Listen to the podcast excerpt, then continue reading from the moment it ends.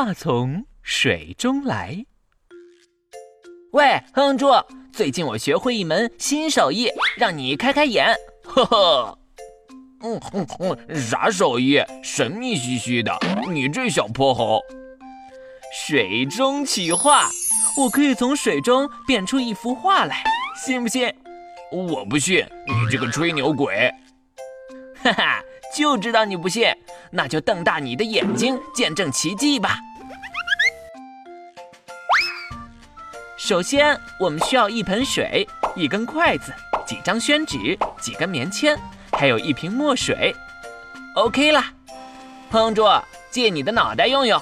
喂，你要搞什么鬼？哈哈，现在要拿棉签在头发上蹭一蹭，为了更好的实验效果，头发越久没洗越好。嗯嗯嗯，我有点难为情，我确实一个星期没洗头了。你这臭哼哼猪，接下来拿起筷子，蘸上墨汁，轻轻点在水面上。有没有看到墨汁散成了一个圆形？果然哎！接着把刚刚在头发上蹭过的棉签点在墨水形成的圆形里，这个时候会发生什么有趣的现象呢？哇，出现了一个圆环哎！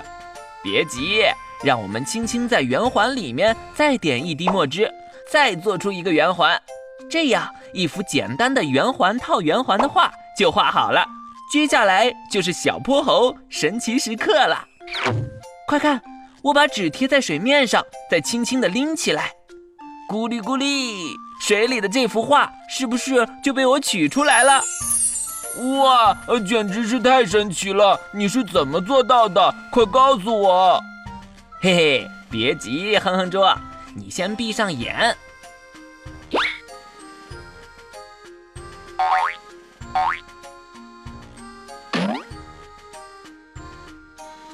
好了，请睁开眼，你看这是谁？像不像你？哎呀呀，气死我了！你这个小泼猴，把我画这么丑，快来受我一拳！不要啊，我闪！小泼猴科学实验课，科学原理大揭秘。小朋友们，由于水有表面张力。